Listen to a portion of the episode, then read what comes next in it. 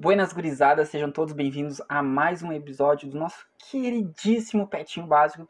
E hoje a gente está conversando com Wesley, do Pet Hídrica, Rafael, do Pet GAP e Guilherme Hirsch, do Pet Engenharia Agrícola. Na conversa de hoje vocês vão ver um pouco sobre as diferenças entre os nossos pets e, obviamente, a diferença entre os nossos cursos. Espero que curtam essa conversa, não esqueçam de compartilhar e bora pro papo. Então, gurizada, vamos dar início a mais um podcast, mais um episódio aqui nessa plataforma sensacional do Spotify. E hoje eu tenho convidados sensacionais, os guris dos outros pets, mais o meu amigo Guilherme Rich, que também é do Pet Agrícola.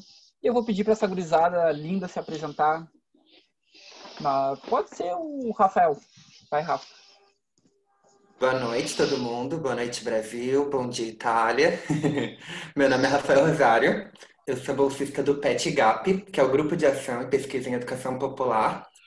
Eu sou aluno do design gráfico e atualmente estou num limbo entre o sexto e sétimo semestre. Tranquilo. Uh, então, gente, meu nome é Wesley, Uh, eu faço parte do PET Engenharia Hídrica. Uh, como o PET é da Engenharia Hídrica, eu estou lá na Engenharia Hídrica também, ali da UFPEL.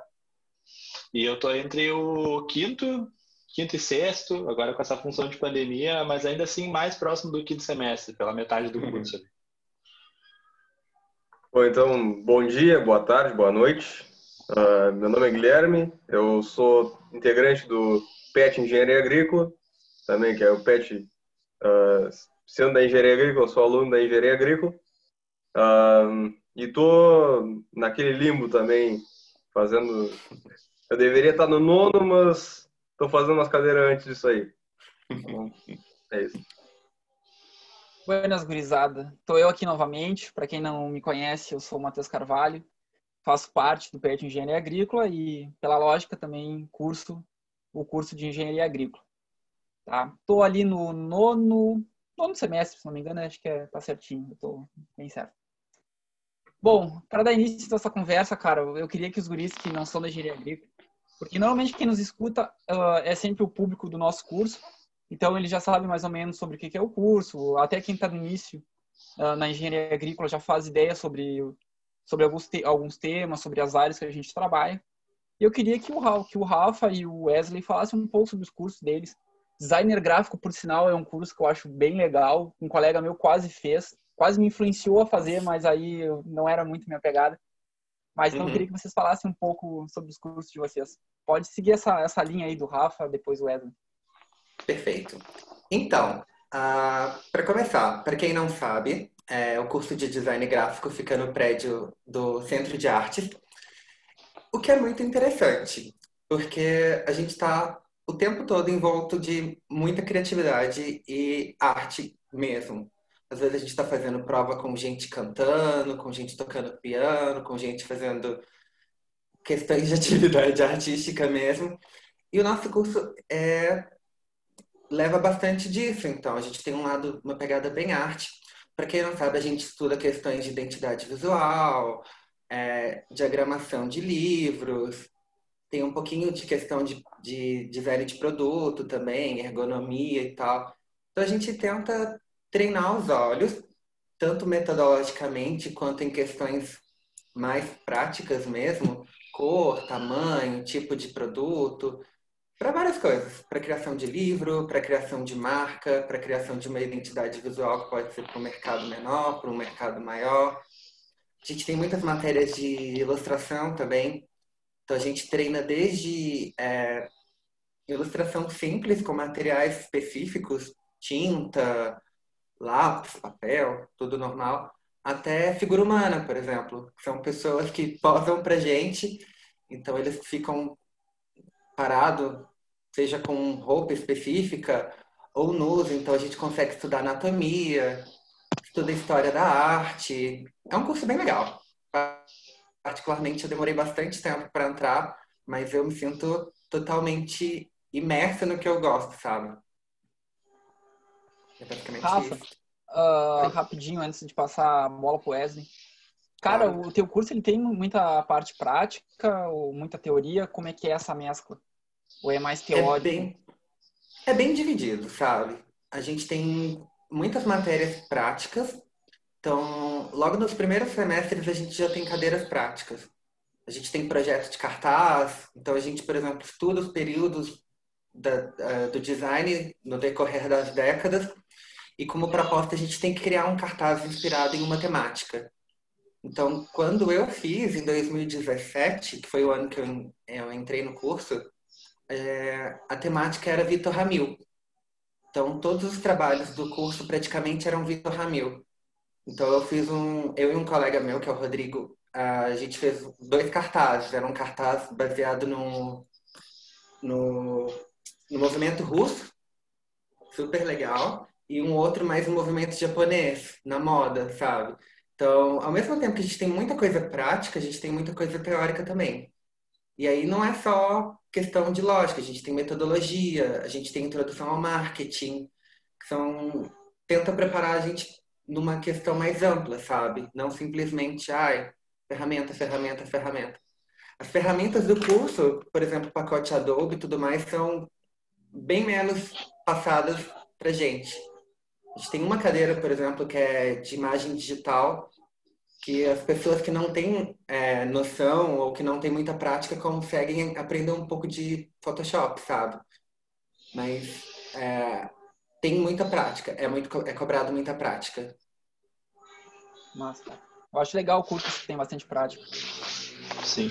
E software é aquela coisa, né? É mais da prática, na verdade, do aluno, né? Cada um tem uma adaptação uhum. diferente ao, aos pacotes da Adobe, a Photoshop, a edição de vídeo também. Tem gente que escolhe um, prefere o outro. Total. E no fim das contas ficaria muito cansativo também, né? Se, você, se a gente tivesse, por exemplo, cadeira de todos os softwares. Aí você vai ter, por exemplo, no seu currículo CorelDRAW, que nem é mais usado, em design. E aí a pessoa vai ficar aprendendo, ah, esse botão faz isso, aquele botão faz aquilo. Fica bem chatinho. Então aí eles meio que cobram, tipo aí, galera, proatividade. Vamos dar uns corre, vamos ver uns tutoriais.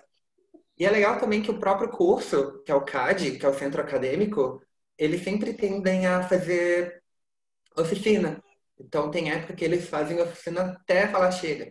Fala, ó, oh, não sabe mexer nisso? Vamos treinar. E aí eles fazem um monte de oficina relacionada a um programa específico. Isso é bem bom, que aí o aluno fica tá. bem, bem atualizado sempre. Sim, é eu achei que eu tava... E eu achei que eu tava voando porque eu sabia mexer mais ou menos no Corel. Já nem mais é usado né? É, o Corel meio que morreu. É o filho que, que, cresceu e foi jogado de lado da família, sabe? A gente usa mais Illustrator agora. Photoshop também é. Uhum. É tu, Wesley. Então tá. Uh, cara, falar da engenharia hídrica é estranho, porque. Não é estranho, mas é curioso, porque naquela função de, do ano de 2019, de 2019, de 2009, quando se criou muitos cursos naquele programa de expansão das universidades federais, surgiu muita coisa nova, né? Surgiu engenharia de minas, surgiu engenharia nuclear, surgiu engenharia aeronáutica, aí surgiu a hídrica, que, que pelo que eu sei da história do curso, ela veio de um curso lá de Minas Gerais, de Itajubá, eu acho que é Minas Gerais, não tenho certeza, mas que a engenharia hídrica no, no cerne dela ela é uma, uma sub-engenharia de umas outras engenharias, porque a gente tem muita parte de solos que vocês veem bastante, o pessoal da agronomia deve ver deve ver, não ver bastante também mecânica do solo, solos. Uh, a gente vê muita coisa de SIG também, que são os, a parte de geomapeamento e de topografia, que também tem na maior parte das engenharias. A gente vê alguma, muita coisa de mecânica de, de fluidos e hidráulicas em geral, uh, porque tem essa carga da mecânica também, que engenharia por si só tem um monte, né? Uh, a gente vê parte de oceanologia, a gente vê um pouco, a gente vê um pouco não, a gente vê bastante química de, de lagos e, e química e hidroquímica por si só, né? A gente tem uma parte de portos hidrovias, a gente tem, cara, tem um monte de coisa, tipo, a parte ambiental pega muito forte também. Então, o engenheiro hídrico ele trabalha numa área bem específica, né, digamos, no Brasil, construção de barragens e de usinas hidrelétricas mas é uma subdivisão ali, uma, uma filha de outras engenharias, engenharia química, engenharia agrícola, da agronomia, da engenharia ambiental. Então é um nicho que ainda está ocupando o espaço dele no mercado, sabe? Não é um não é um mercado que tem muito, sabe? Tu fala que tu é engenheiro hídrico, muita gente não sabe que, que curso que é, o que que tu faz. E muito se confunde com hidrólogo também, porque num curso ali, as poucas pessoas que se formaram, vocês da engenharia, vocês sabem, quando se forma são quatro, cinco pessoas, pouquíssima gente se formando. Uh, e aí nessa função o pessoal acaba indo para as áreas ambientais, trabalhando até com cadastro ambiental, sabe? A gente tem esse, a gente pode fazer isso, a gente trabalha, o pessoal trabalha com cadastro ambiental, tem gente que trabalha com drone, tem gente que trabalha como hidrólogo, uh, muita gente na pesquisa, que abrindo espaço, gente trabalhando na irrigação. Então, assim, é, tá, o pessoal está conseguindo espaço de trabalho, sabe? E, o pessoal, e tem gente se achando ainda, tem gente que está fazendo coisa que nem sabia que dava para fazer como engenheiro hídrico. Obviamente, né, dentro da, daquela função que todo mundo que é engenheiro sabe que tem, o CREA, ele te abre um monte de leque, mas se tu fugir muito daquilo dali, daqui a pouquinho vem um processinho no teu CPF. Então, é, o pessoal está abrindo um espaço, está tá, tá construindo as pontes do, do curso com o mercado de trabalho e botando a cara a tapa mesmo, de abrindo, abrindo empresa, abrindo startups, sabe, fazendo, fazendo o trabalho que tem que ser feito para ganhar espaço no mercado e se especializando, sabe, para não sair fora do, da alçada. Então é, uma, é um curso que eu vejo como um, um curso bem promissor, sabe? O pessoal que o pessoal que está que tá fora assim da UFPEL, que está no centro do país ali, que já tem uma engenharia hídrica mais mais pesada há mais tempo, eu vejo que eles trabalham muito, muito lá fora com a engenharia hídrica, porque tem espaço. E no a gente está arrumando esse espaço, sabe? Isso aqui é aquela coisa, é muito novo, não é consolidado, como é, por exemplo, o design digital, que hoje em dia todo mundo que se faz precisa do design digital, entendeu? Precisa de uma pessoa que saiba mexer no Photoshop para fazer marca e para fazer e para pensar no, na, numa marca, entendeu? Então a gente está arrumando esse espaço e eu, eu acho que é um curso muito legal, assim, de, de se olhar para o futuro, sabe? Até porque a água é o nosso bem mais precioso, né? E está acabando, querendo ou não. Sim. Bah, Wesley, eu vou aproveitar para te perguntar assim. É, eu vejo muito egresso do, do nosso curso da, da, engenharia agrícola que vai para essa área da, da hídrica que tu falou aí, tipo na área de solos, na área de oceanografia, área de uh, conservação, é, de solos e tudo mais. Mas aí eu queria te perguntar, tu vê gente assim da hídrica vindo para a área agrícola também, trabalhando com irrigação e e canais e cara, lagos? Cara, com certeza, com certeza, porque eu acho que ali no, no, na engenharia hídrica, os pontos ali na, no nosso curso, os pontos fortes mesmo, que eu consigo ver, é a irrigação, porque o nosso professor de irrigação é, é um cara muito cabeça, assim, tanto que ele fundou o programa de pós-graduação no curso. Então ele é um cara cabeça e ele incentiva o pessoal a ir para a irrigação, sabe? Então tem muita gente trabalhando, querendo ir para campo para fazer projeto de de pivô central, sabe? Usar a água da melhor forma possível, muita, muita gente mesmo. E trabalhando junto, aliando com a hidrologia, né? Talvez seja o carro-chefe do, do curso é a hidrologia, nosso foco na hidrologia. Então eu vejo sim, porque como eu te falei, é vai mesclando, né? Tipo, o pessoal faz a engenharia agrícola e aí quer trabalhar com água, se especializa na parte de solos, de filtração, aquela coisa toda, irrigação pessoal da hídrica é a mesma coisa, quer trabalhar com solos e vai, vai fazer plantio no, no campo, entendeu? Então, meio que tem essa, esse cruzamento aí. Porque é um mercado que tem, tem mercado, na real, né? E tem, pô, e tem pessoal que está se especializando para ganhar esse espaço aí. Sim. É, meu, se vocês forem ver, cara, as engenharias num todo, elas se complementam, né, cara? sempre tem um pedacinho de uma que está encaixado na outra e não só na parte acadêmica, mas também como na parte profissional. É, e agora o Wesley falando isso, a gente percebe, né, Hirsch, que pô, o cara se for formando engenheiro hídrico e trabalhando com uma área que a gente achava que até então era o forte do engenheiro agrícola, de um agrônomo. Então as coisas meio que se complementam. Né? É, eu li, eu, eu li não eu ouvi uma vez, cara, muito engraçado também num podcast, os caras comentando sobre de onde veio, de onde veio a engenharia, né? A mãe das engenharias é a mecânica, querendo ou não. É a engenharia mecânica. Mas nem a construção civil. E eu descobri qual foi, qual foi a primeira ideia de engenharia e é muito legal. E a primeira ideia de engenharia foi a construção de muro de castelo que não podia ser reto, porque o muro de um castelo, quando ele era reto, ele era difícil de subir.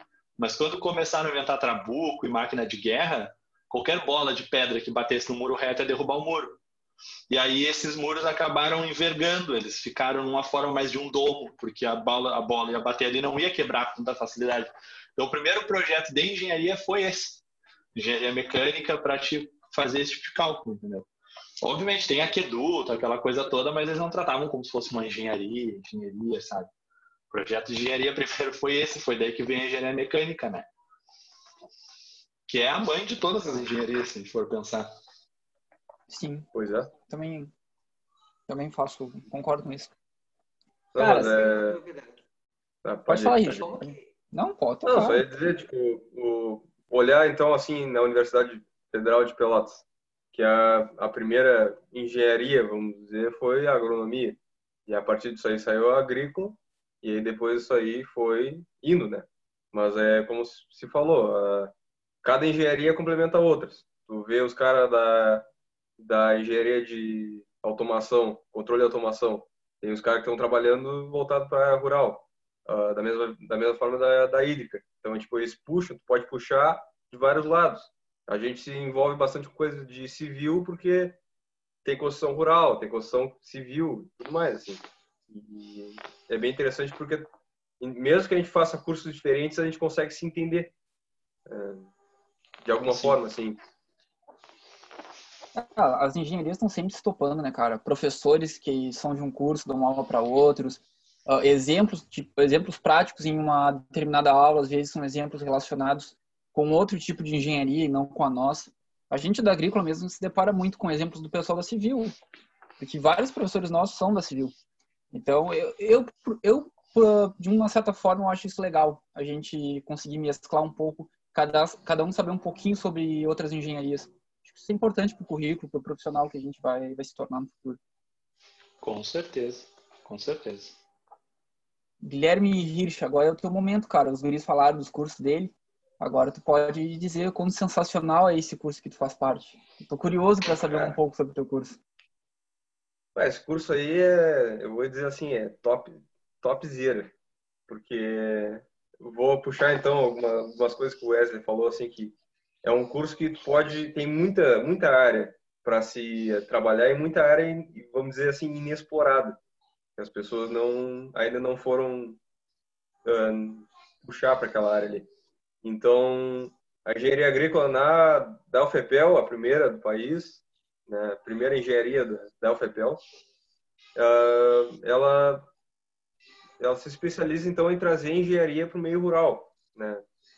Então, como é que eu posso dizer? É aquela é aquela frase que todo mundo ouve em introdução para a engenharia agrícola, que enquanto o agrônomo é, dirige o trator, nós fazemos o trator. Então, o que, que isso quer dizer? Que o engenheiro agrícola tá ele está presente tanto antes, durante e depois da produção agrícola, seja ela produção vegetal ou animal. Então, tu pode assim, quando tu faz o curso, tu pode se voltar para a área de ah, máquinas, tu pode voltar para a área de águas e solos, ambiental também, pode voltar para a área de energias renováveis, energias alternativas para o meio rural, construções rurais, né? Ah, e também é, tudo tudo que o engenheiro agrícola faz é voltado para o meio rural. É, eu lembro que uma das nossas professoras ela estava sempre em cima da gente para dizer destacar isso aí sempre. Nós trabalhamos com o meio rural. O meio urbano fica para os outros engenheiros, vamos dizer assim. Mas e aí eu também esqueci de destacar que o engenheiro agrícola ele trabalha com bastante foco na pós-colheita. Né? Depois que o produto, aquela matéria-prima sai do campo ah, e vai para a indústria, para depois chegar no consumidor lá no fim da cadeia. Então, é, é, uma, é um curso que eu vou dizer assim, por experiência, eu, eu, eu peguei. É, foi uma coisa assim que eu entrei, não sabia o que esperar, mas depois que eu engrenei comecei a ver como é que, são, como é que as coisas funcionavam, como é que o curso é, funcionava, o que, que ele ofertava depois como profissional, eu vi que é uma área é, que as pessoas não dão a atenção devida. As pessoas gostam muito mais daquela parte, é, vamos dizer, de agronomia, né, que envolve bastante coisa biológica e tudo mais, mas nós é, temos ainda muita coisa para estudar, muita coisa para pesquisar e criar, que vai resolver esses problemas que a agronomia não consegue resolver. Então, é, não sei, assim, é, é, bem difícil de explicar é, como é que a gente, da onde a gente vai a partir de agora, é, mas olhando para trás, assim, desde a fundação do curso, é possível ver que a, a produção agrícola no Brasil vai se dever muito à engenharia agrícola, também com todas as outras engenharias que é, podem ser aplicadas no meio rural. Olha, é complementar alguma coisa, Matheus? chorando agora. Não, tu, vocês viram, cara? É, é, assim, ó, eu explicar pro Rafa e pro Wesley, eu, eu chamei o Rich só porque ele fala bonito. Ele emociona a gente quando ele começa a falar. Ele, é um cara com belas palavras. Não, o cara é... Mas é isso, Guilherme. Eu acho que eu acho que tu falou do curso é bem isso aí, cara. Falar assim. Eu acho que também, assim, aproveitando para é, linkar todo mundo que está aqui no meio, assim, a, de, do, do, Rafael é muito importante, hoje em, hoje em dia, principalmente, né, que a gente precisa se, ter esse, esse contato com programas de, de computador para poder, então, é, desenvolver marcas e desenvolver, é, compartilhar o que, que a engenharia faz. Eu acho que é uma, também é uma coisa que a gente é pouca é pouca coisa que a gente vê nos cursos voltado para essa área, que eu acho bem importante. Ah, com certeza.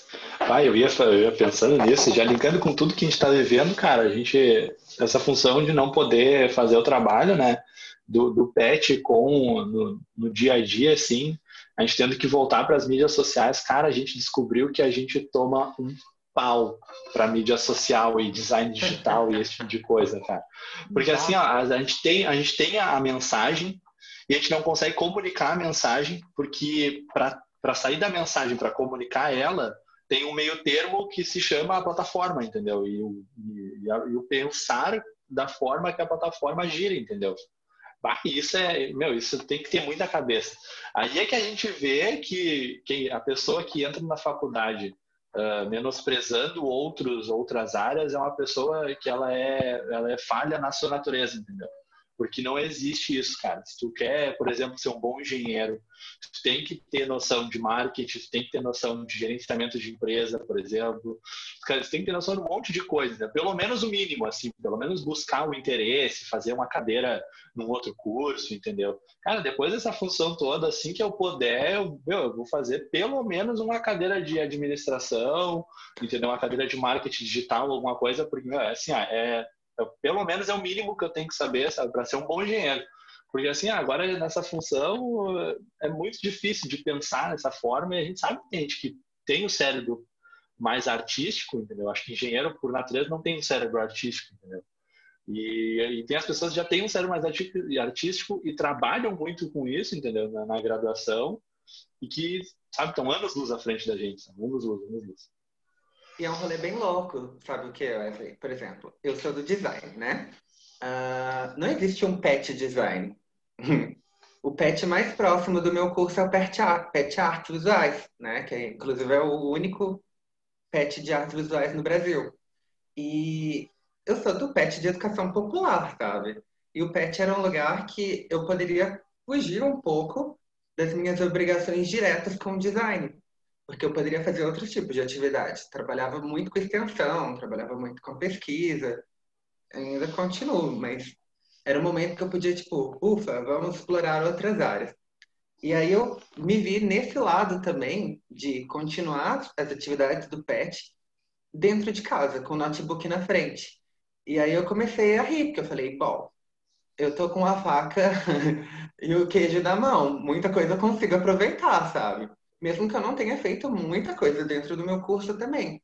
No meu, lá, para já fazendo propaganda para casa, em algum momento vocês queiram, a, a gente tem uma professora que chama Patrícia, Patrícia Damasceno, ela passa uma cadeira de redes sociais, por exemplo. Ela faz uma análise mais ampla de, de como que se trabalha com rede, como que tu planeja, como que elas funcionam. Porque é, é umas coisas muito loucas. A gente começa a fritar a cabeça. Tipo, se a gente tivesse sentado numa mesa, conversando, tomando um suco gelado, aquilo é uma rede social. E não necessariamente as plataformas digitais que foram nomeadas como redes sociais, sabe? Então a gente consegue fazer algumas coisas em rede social pessoalmente. Mas o que que falta na, no, no virtual, sabe? Quais são os pontos chaves que a gente consegue ou deve levantar para que atraia e tenha uma tipo funcionalidade tão boa quanto a gente numa mesa? Então a gente consegue entender umas coisas que parece que estão escondidas, sabe? E aí eu achei super interessante que daí eu falei, bom, alguma coisa no meu curso eu fiz de certo. E aí eu comecei a sentar e ajudar o pessoal, tipo, ó, oh, galera, vamos fazer tal oficina, sabem mexer com isso? Ah, não sei. Sabe mexer com aquilo? Vamos treinar. E aí a gente conseguiu meio que engrenar a roda, sabe? Porque no comecinho também a gente apanhou. Vamos falar que a gente não apanhou, não. E que dos 12 bolsistas, dois são do design. Então, ainda a gente teve sorte, porque nós somos multidisciplinar, sabe? Tem gente da pedagogia, da psicologia. Então, bom que todo mundo se ajudou. Nos momentos de crise, as meninas deram tipo assim: respira, calma, deram uma relaxada na gente. Quando alguém não sabia de alguma ferramenta, alguém orientava sobre ferramenta. A gente conseguiu se salvar aos poucos, pelo menos. Mas é um rolê louco. Cara, é muito. A gente conversando sobre isso, né, cara? Como as coisas mudaram, né? Período de pandemia foi uma coisa que, sei lá, eu, a forma de trabalhar, um jeito que a gente trabalha hoje, o ano passado eu não imaginaria que a gente ia render tanto trabalhando pelas redes sociais, tantas coisas que a gente consegue através da internet, a gente consegue aí atingir vários locais. Um exemplo que eu sempre gosto de dar é o podcast, cara, que tem gente do Brasil inteiro que escuta e comenta lá quando a gente posta, divulga no Instagram. E se fosse tudo presencial, se a gente tivesse no presencial, acho que a gente não ia, não ia nem ter ideia do podcast e jamais ia pensar em atingir um aluno de engenharia agrícola lá do Acre, por exemplo. Sabe? É, uhum. É triste o momento, mas ao mesmo tempo ele nos proporcionou uma visão diferente de como trabalhar dentro do, do programa, né? A gente ressignifica, é... né, algumas coisas. Com certeza, Sim. com certeza. Tem que se adaptar. E esse é o lado bom. Né? Total. Tá, então, para dar sequência agora, vamos entrar num assunto que eu acho que é tranquilo para todo mundo falar. Acho que todo mundo se sente em casa quando a gente fala, que é falar sobre o próprio pet, né, cara? Eu queria saber um pouquinho de vocês, qual foi a motivação, como é que vocês descobriram o programa de educação tutorial, o que que levou vocês a, a participar desse processo seletivo? Então, é... A primeira vez que eu ouvi falar foi com uma ex-bolsista. Ela era participante do, do grupo PET das Artes, que é a Estela. É... ela comentou, falou quais as atividades que ela trabalhava, qual que era a lógica do PET. E nessa época eu já era bolsista de extensão na Pró-Reitoria de Extensão e Cultura. E eu fui procurar saber quais PETs que tinham né? E quais que poderiam incluir a minha área, já que não existia um específico do curso de design, né? E aí o primeiro que eu vi foi realmente o das artes, só que eles não estavam com edital aberto, que é uma coisa que vale, né? Bastante. E os outros que eu fui vendo, o primeiro que eu vi foi o Pet Gal, né? Ah, e assim que eu vi, eu achei bem interessante. Primeiro pela localização, que era do outro lado da rua. Eu basicamente atravessava uma rua e já chegava no grupo. E aí eu fui pesquisar o que, que eles faziam, sabe? E eu me interessei totalmente por educação popular, que era uma coisa que eu sempre gostei, mas eu acho que sem ter noção do que, que era educação popular. Então, eu fui mais a fundo, vi quais que eram as atividades que eles trabalhavam, e por coincidência estava para abrir edital. Aí eu fui, participei do edital e consegui a bolsa. Não, fiquei em segundo lugar. Ah, foi um momento de desespero. Fiquei um mês praticamente e surgiu um. Eu, como estava de suplente, um bolsista saiu e logo em seguida eu entrei. E aí, no fim das contas, agora em setembro fez dois anos de PET, sabe? É uma coisa que passa voando e tudo mais. Mas eu entendi basicamente no grupo qual era a lógica do trabalho e vi que era um trabalho que eu gostava, educação popular. É uma questão de os conhecimentos meio que estão todos juntos, que nem a gente já tinha comentado disso, e ver o conhecimento como uma coisa não elitista, sabe? Ah, conhecimento está em todo lugar. Conhecimento está na rua, conhecimento está no interior, conhecimento está lá em cima também, para quem é num, num, patamar social mais alto. E que, no fim das contas, nenhum tipo de conhecimento é inferior, inferior ao outro. Que muitas coisas que a gente vê, por exemplo, em um caso bem específico, bem academicista, é possivelmente explicado também por crenças de um vilarejo específico. Então a gente vê que tipo as atividades meio que se complementam, sabe? A gente consegue trabalhar a educação popular em vários âmbitos. A gente trabalha desde saúde, desde alfabetização, desde brincadeiras, alimentação e por aí vai. A gente consegue fazer basicamente tudo que a gente se interessa. Não, e o pior é que é bem isso daí mesmo. O conhecimento por si só ele não, não dá para ser elitista. Eu, eu acho que uh, vindo de uma família mais mais pobre, como eu vim do, dos bairros mais periféricos, a gente percebe isso, sabe? Eu tenho avós também que, que são de fora, digamos assim, da, da zona rural, e a gente percebe que eles têm conhecimentos que eles passam para a gente e que hoje eu com a visão mais uh, acadêmica, assim, percebendo algumas outras coisas, a gente percebe que o conhecimento deles não está errado, não está perfeitamente bem explicado, mas tem um vazamento ali, entendeu? Uh, e muita, isso a gente vê, por exemplo, na questão meteorológica. Minha mãe, quando fala ah, o, que o céu está tá amarelado, alaranjado, é porque vai chover, a gente sabe que isso tem um vazamento teórico, porque tem uma formação de nuvens, de refração de luz, aquela coisa toda. E a gente percebe que conhecimento está em todo lugar, conhecimento literalmente todo mundo possui, e não quer dizer que só porque eu estou na graduação ou que o meu professor é pós-graduado, que o conhecimento dele vale mais que o meu, entendeu? Todo mundo tem um pouquinho para ensinar e é muito legal essa ideia, essa ideia é muito, muito boa.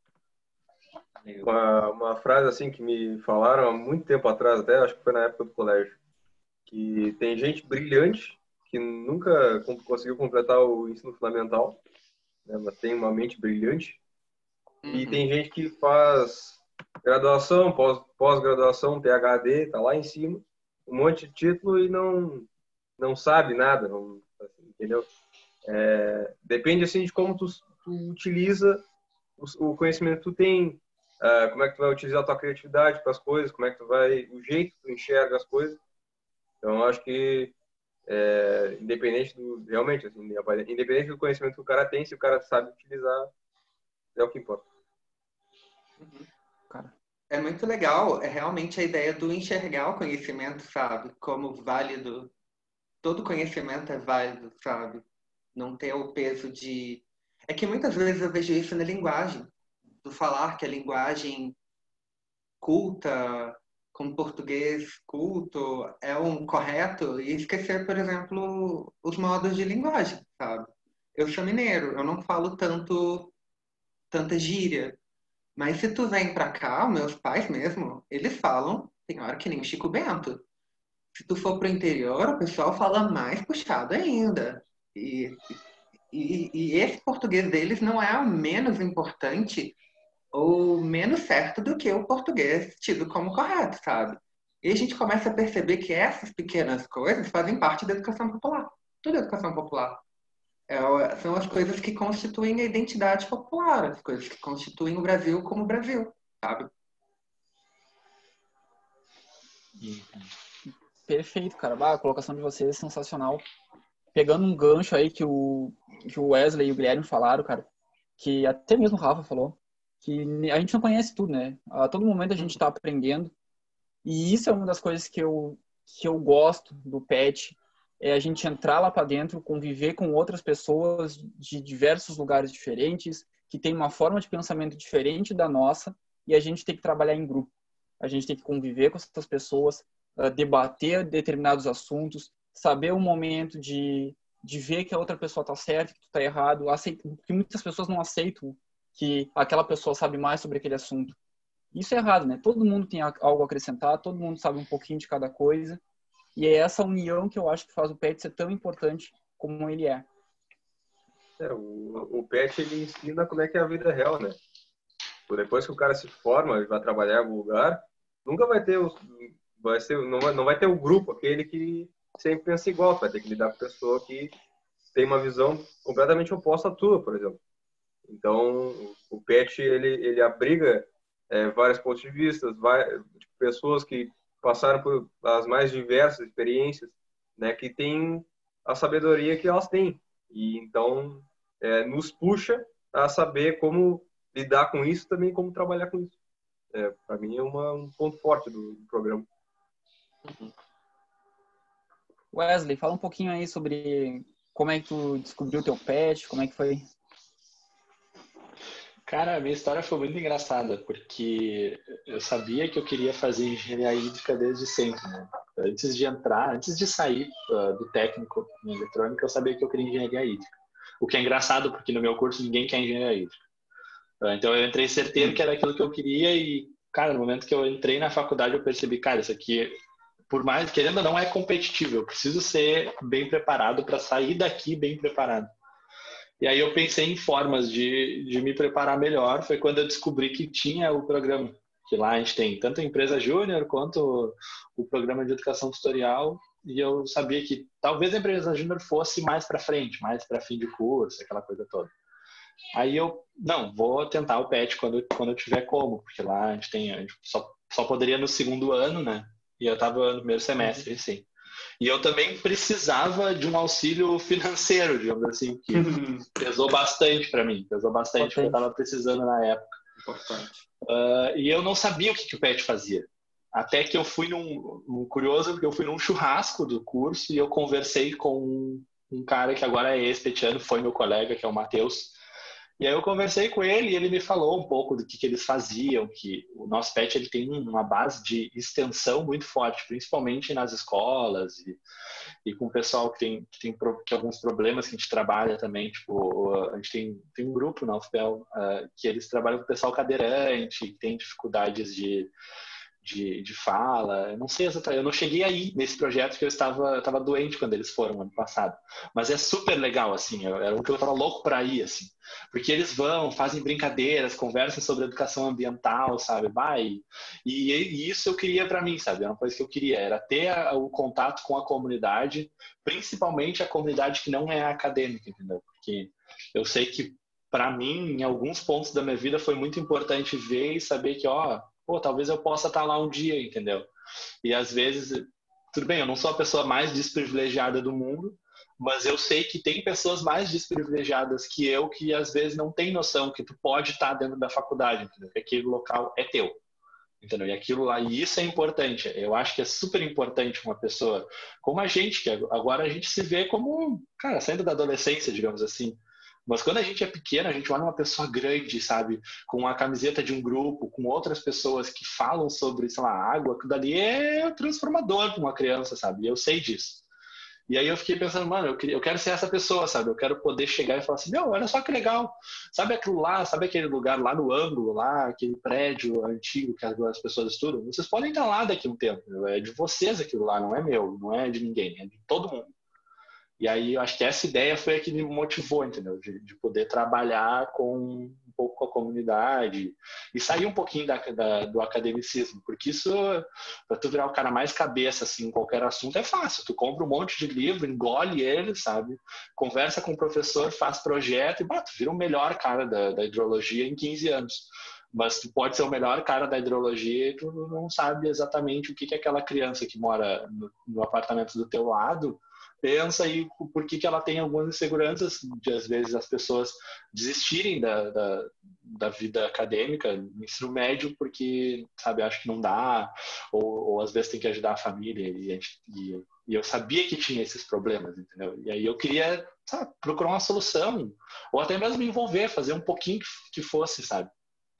E foi isso que me motivou, e foi assim que eu entrei no terceiro semestre para engenharia, para o PET da engenharia, sabe? Com essa ideia. E foi lá que eu aprendi um monte de coisa, tipo, a, a, conversar melhor com, com as pessoas, a, aprender a ouvir, porque quando eu entrei eu não sabia ouvir tanto, e isso eu já entrei sabendo da minha tutora antes de eu entrar, que ela sabia, assim, ó, oh, tu precisa ouvir mais. Eu, foi uma das primeiras coisas que eu ouvi dela, assim. E aí eu ouvi mesmo e aprendi, sabe? A gente foi aprendendo, porque a gente tem 12 ali, e quando eu entrei, cara, era uma família, sabe? Eles já eram uma família, quando eram uns sete, que nós, quando eu entrei, entramos mais cinco. E aí virou uma baita de uma família, assim, viramos amigos, assim, tipo, de consolar na hora do choro e estar tá ali na hora da felicidade, sabe? Eu acho que o pet é isso, né? Pelo menos a minha visão do nosso é isso, uma família bem grande, assim, que quem se ajuda e aprende muito um com o outro. Bem legal. Pô, legal que é, uma inspiração tua é, tipo, estar junto ali com a para a comunidade, mostrar que é, é possível ensino na, na faculdade e tudo mais. E realmente, uma coisa que o PET uh, tem, né, é a, é a sua extensão e a, universidade, como, como um todo, deveria estar junto da comunidade sempre. É, como, como falaram para mim assim no início do curso, que é, assim como a, a, comunidade deve aprender com a universidade, e a universidade tem que aprender com a comunidade. Então, eu acho que uma coisa que falasse aí que está, mostrar para as pessoas que o que a universidade faz e também servir de exemplo, né, isso aí é uma coisa que atrai bastante, tanto para o pro programa do PET, quanto também para quem quiser fazer a faculdade, independente de onde ela vem. E na nossa cidade, inclusive, né, que a gente estuda em Pelotas, é uma coisa que está bem encrustado. Se tu olha, basicamente, o sistema de saúde, parte dele é da UFPEL, por exemplo. São alunos, hospital, escola e tudo mais. Mas tem gente que não tem essa noção, sabe? E Sim. o conhecimento, às vezes, de como que funciona a, a ligação da universidade com a sociedade e vice-versa, às vezes a sociedade não tem noção da universidade e nem o contrário. Tem muita gente que entra na universidade com o intuito de, bom, vamos fazer o curso rápido, sair, pegar meu certificado e ir para o mercado de trabalho, sabe? Eu acho super incrível. Tipo, todo mundo tinha que entrar um dia no PET. Porque tu aprende a ser humano. Tu olha, tipo, tá, vou parar de olhar pro meu umbigo e vou olhar pro umbigo do coleguinha do lado. O que, que ele precisa? E tu começa a ver o que, que o outro realmente carece, sabe? E aí vem, tipo, ideia de, de atividade de extensão, o que, que eu posso pesquisar com relação a isso, vou fazer algo de ensino para ajudar os meus próprios colegas. E aí a gente vira melhores humanos, sabe? Não é, não vou ser um melhor design, não vou ser um melhor profissional da minha área, vou ser uma pessoa melhor, tu aprende mesmo. E às vezes não precisa nem ser algo muito acadêmico, às vezes é pelo contrário, a gente aprende nas coisas mais básicas, mais simples, né? Pois é, Guris. Cara, é muito legal ver vocês comentando isso. Ah, eu tinha tanta coisa para comentar que vocês foram falando, já fui esquecendo, agora eu vou tentar lembrar os Mas, cara, uma coisa que mais me chama a atenção dentro do PET, né, dos três pilares de atividades, que é a pesquisa, ensino e extensão, eu acho que a extensão é linda, cara como, ao meu ver, a extensão é sensacional, porque a gente entra na universidade para quê? Para conseguir um diploma, se tornar um profissional capacitado. A gente entra no PET muitas vezes com aquela ideia que tu vai só melhorar como profissional, que tu vai saber se portar melhor, vai saber lidar, saber lidar com pessoas, uh, apresentar um trabalho, melhorar a tua oratória, por exemplo. E aí, quando tu te depara com um projeto de extensão, que aí eu sei que cada um de vocês, cada PET de vocês tem atividades diferentes, Muitas vezes até nossas atividades são meio parecidas, mas no meu caso, no PET da, da engenharia agrícola, a gente tem um projeto que a gente vai nas escolas e lida com crianças de 3 a 4 anos. E aquilo é incrível, cara, tu poder ver as crianças felizes, sorrindo quando está interagindo com elas. Uh, no caso, era um projeto de educação ambiental eu sou eu, no, no dia eu toquei violão para as crianças. Cara, eu canto mal pra caralho e as crianças aplaudiam, e para tocar de volta. Cara, que interação gostosa. E isso nos torna uhum. não só profissionais melhores, mas nos torna, nos torna pessoas melhores. Então, assim, ó, quando, quando, quando é para falar do PET, cara, eu, eu encho a boca para dizer como eu tenho orgulho desse programa e como uhum. eu defendo ele com unhas e dentes, né, Luiz? É assim, ó, é incrível. Hum, é verdade. E o pior é que ah. o mercado de trabalho já vê o PET com olhos diferentes, né? Já sabe que se é um cargo. Uh, eu sei disso de pessoas que passaram lá pelo curso pelo PET e que falaram isso, que o mercado de trabalho vê as pessoas com olhos mais humanos, assim, essas pessoas que, que tiveram em projetos de extensão, que sabem lidar com as pessoas, porque tem muitas áreas, da, principal, inclusive da engenharia, que precisam desse contato mais humano e que dão valor para essas coisas, entendeu? Então, até mesmo para quem só pensa no seu umbigo, poder abrir mão de pensar só no seu umbigo e ver um pouco o lado mais humano das coisas, o que é difícil na engenharia, né? Que as pessoas não pensam nisso. Digo isso por saber dos, de colegas, das pessoas assim. Então, abrir mão dessa coisa para dar o amparo para esse lado mais humano, assim, cara, vale muito até para currículo, assim, sabe? Para tudo, pra tudo mesmo. Uhum. Uh, uma coisa assim que eu, só para acho que encerrar o assunto mesmo, que uma coisa que eu acho que a, a, principalmente as engenharias da universidade como cursos, elas têm pouco uh, contato com a comunidade e é tipo a gente foca muito em pesquisa e ensino, beleza? A gente está saindo ótimos resultados nisso aí, mas a extensão e aquele negócio com a, com a comunidade, o que, que, que os caras estão ganhando com isso aí? Beleza, a gente está se agregando, está se profissionalizando, mas a gente tem que ter esse, esse retorno para a sociedade. É, é um dever nosso como futuro profissional, como cidadão da, ali estudando na universidade da cidade. Né? É quase uma prestação de contas, né? A universidade é pública, a gente tem que defender a universidade pública e mostrar o porquê que a gente está lá. Como que a gente mostra? Atenção. É o retorno mínimo, sabe? É o básico do básico. Sim, com Sim. certeza. É, tem que levantar Cara, é, o estandarte, né? As uhum. pessoas já querem desvalorizar o que a gente faz, né? A gente vê isso dia após dia, então é, eu acho que é super importante, sabe? Sim. Guris, falar um. A gente falou de pet, já falamos sobre a importância do programa, tanto para profissional como para pessoal, né? Mas rapidinho, antes de trocar de assunto, eu tenho uma pergunta para o Rafa, cara como é que é, porque o Pet Gap, ele tem pessoas de vários cursos diferentes, né? Como que é essa interação, cara? Eu acredito que lá vocês trocam muita ideia diferente, porque é cada um de um curso. Como é que funciona isso? Então, é uma loucura, tem hora. Tem... não é uma loucura ruim. É... Não existe uma loucura ruim, né? É um boom, uma explosão de pensamentos e de ideias. Muitas vezes a gente trabalha com ações específicas com pessoas mais próximas de curso, sabe? Eu, por exemplo, trabalho muito com o Felipe. O Felipe é do meu curso, é da minha sala, inclusive, e a gente trabalha com. Agora a gente está fazendo Come Bem, que é uma atividade que é sobre comida. Então, basicamente, a gente que leva, apesar de que todo mundo ajuda, mas quem encabeçou o projeto somos nós, sabe?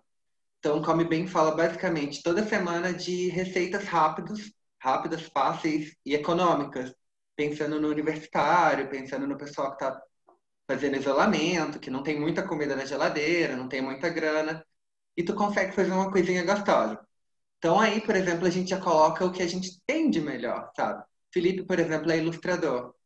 Com isso, a gente não vai pôr, por exemplo, uma foto de um prato. É, o Google tá aí para poder usá-lo, né? Mas aí a gente fala, bom, vamos fazer uma ilustração bonitinha. Então a gente já tem um trabalho de design incluído na educação popular, sabe? Ah, as meninas, por exemplo, da Psico, elas trabalham bastante com o Respira Bem, que Respira Bem são atividades desde, de, por exemplo, cuidado pessoal, atividades que tu faz para descontrair, e nisso tu, tu, tu vê que, tipo, aí elas vão precisar de coisas do design também. Então, no fim das contas, a gente trabalha basicamente com tudo, sabe? Tem sempre design trabalhando com alguém da psicologia, pedagogia trabalhando com gente da nutrição, nutrição trabalhando com. É um emaranhado. Todo mundo faz um pouco de tudo. No fim das contas, a gente está numa formação ótima, sabe? É... a gente sempre teve bons bolsistas, que todo mundo realmente dá o sangue, mas a gente está no melhor, num dos melhores momentos, porque o pessoal está vendo que a gente necessita disso, sabe? Ainda mais que a gente está em um momento de uma certa forma frágil politicamente, como instituição e tudo mais. Então, uma das maneiras que a gente se mostra importante é trabalhando, mostrando que a gente está trabalhando mesmo de longe. E como que você trabalha de longe? Tu tem que fazer reunião, tu tem que ficar mandando WhatsApp o tempo todo, tipo, fulano, como fazer isso? E aí, no fim das contas, todo mundo se ajuda super bem. E todo mundo tem é essa noção de, de ajudar e de ser necessário, sabe, no grupo. Sim, isso aí que era mais ou menos minha dúvida. Pode, pode falar, Guilherme, pode falar. Qualquer um da universidade pode participar do PET Contas? Qualquer um. Ele é multidisciplinar. Uh, o desafio é sempre, vamos entender o que, que a gente pode fazer dentro da educação popular, sabe? Mas como a gente consegue trabalhar basicamente com qualquer área de interesse, levando tanto para o lado humano, tanto para o lado acadêmico ou social, qualquer um. Educação física. Se tu que é da engenharia agrícola quisesse, por exemplo, ter um amigo, um bicho que não entra na, na, na engenharia, mas quer entrar no PET, GAP, GAP é o lugar que, assim, coraçãozinho de mãe, cabe todo mundo. Pô, e essa multidisciplinaridade é muito legal, cara. Eu, agora fiquei pensando assim, tipo, ia ser super utópico, mas é muito legal a gente até ver o PET como um grupo que deveria ser mais multidisciplinar, sabe? Tipo, porque eu não consigo imaginar o quão difícil seria de tu, das 12 vagas, por exemplo, de um PET, duas serem multidisciplinares, sabe? Eu não consigo ver o quão difícil, o quão, o quão ruim isso poderia ser, sabe? Porque, é, por exemplo, pensar, ah, mas aí não vai conseguir fazer pesquisa, tá? Mas a gente não tem ensino e extensão, entendeu? Não tem que trabalhar na tríade. E eu acho que, por exemplo, no nosso grupo, cara, ia ser muito legal ter outra pessoa que trouxesse outros ares, sabe? Pra, eh, cara, às vezes a pessoa fala uma coisa, larga um termo numa reunião e aí sabe, vem aquele monte de ideia, fala assim, pá, mano, que legal, sabe? Pô, isso é legal. E aí quando é só um pessoal, só tipo de um curso só, acaba, eu acho que acaba ficando uh, muitas ideias parecidas, o pessoal sempre no mesmo lugar, e aí eu acho que tem uma tendência, né? Sabe? É. é. Numa mesma bolha tipo, as ideias, é sempre. Claro, com área. certeza. Tipo, do meu curso, uh, do meu curso de, desculpa, uh, do meu pet, eu acho que eu sou o mais que pensa diferente, porque eu vim com uma bagagem diferente, eu sou da eletrônica. Então eu penso em tentar usar, ah, vamos tentar fazer um robô, sabe? Não, tipo, pensando nessas coisas, sabe? Mais tecnológicas e nisso de tentar se atualizar. E mesmo assim já foi um choque quando eu entrei e falei nesse tipo de coisa e tentar pensar por, por essa forma, sabe? E eu fico imaginando o quanto seria um choque bom, não um choque ruim, sabe? Ter pessoas de outro curso ali conversando com a gente e trabalhando junto, sabe? E eu acho que ia é ser uma... utópico, mas ia ser muito legal. É uma coisa que a gente pode trabalhar até como órgão PET mesmo, né? Também é uma coisa que a gente pode começar a pensar daqui para frente.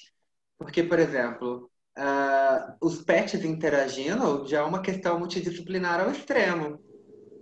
Pensa num PETzão com todos os bolsistas, sabe? Então, tipo, ah, eu vou passar uma oficina para a galera da engenharia. E vice-versa. São coisas que o ensino também poderia ajudar bastante, sabe? Aí a gente fica mais forte como grupo individual e mais forte como grupo que representa o próprio UFPEL, no geral. Pois é. Pois é, eu ia aí... até dizer isso aí, que nada, nada impede, tipo, nós, por exemplo, da engenharia agrícola, chamar PET Odonto para fazer um projeto junto, sabe? E aí, uhum. até mesmo gente que não, os cursos que não, não tem PET, não tem PET. E também participar das atividades do, de algum PET de outro curso. Então, isso uhum. aí, isso aí é, um, é um desafio a mais para o programa da universidade. A gente conseguir atrair as pessoas de outros cursos para poder se ajudar.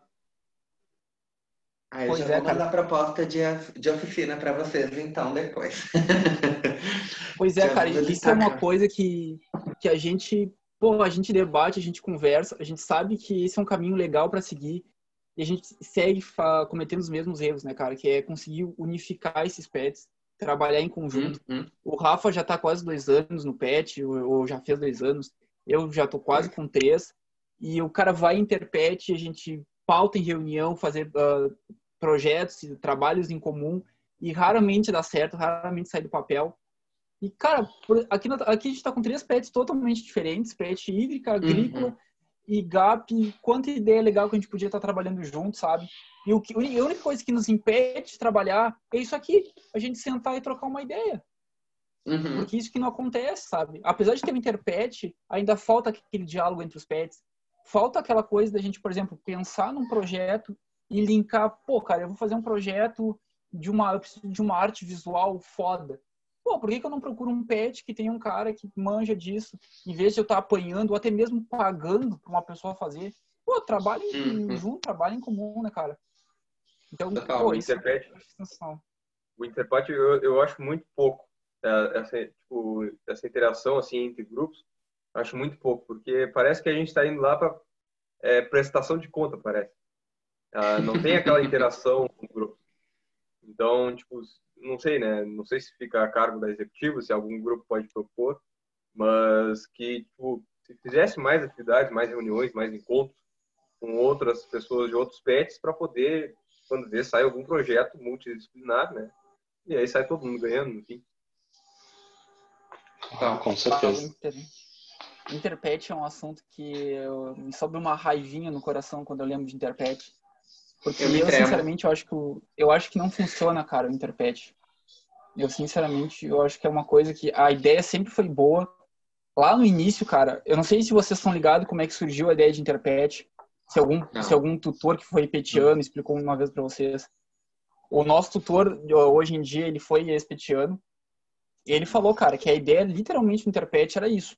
Os 12, os 12 grupos, os 15 grupos sentarem, a bunda na cadeira e conversarem, cara, o que a gente pode estar fazendo junto? Quem sabe a gente não promove, sei lá, uma doação de sangue com 15 grupos PET. Aí, por exemplo, o PET Gap já aborda vários, vários cursos. Aí tem mais os cursos específicos de determinados PETs. E fazer, tipo, um multirão e fazer uma grande doação de sangue. E hoje em dia a gente vê, cara, tem um PET fazendo um projeto de doação de sangue. Aí tem outro lá na ponta fazendo. Pô, por que a gente não, sabe, encaixa as coisas junta, não que custa, sabe? A ideia é boa, a iniciativa é boa, só, só falta aquela coisinha que é a comunicação. E no Interpret é, eu acho que a gente não consegue isso. No Interpret, infelizmente, a gente não consegue.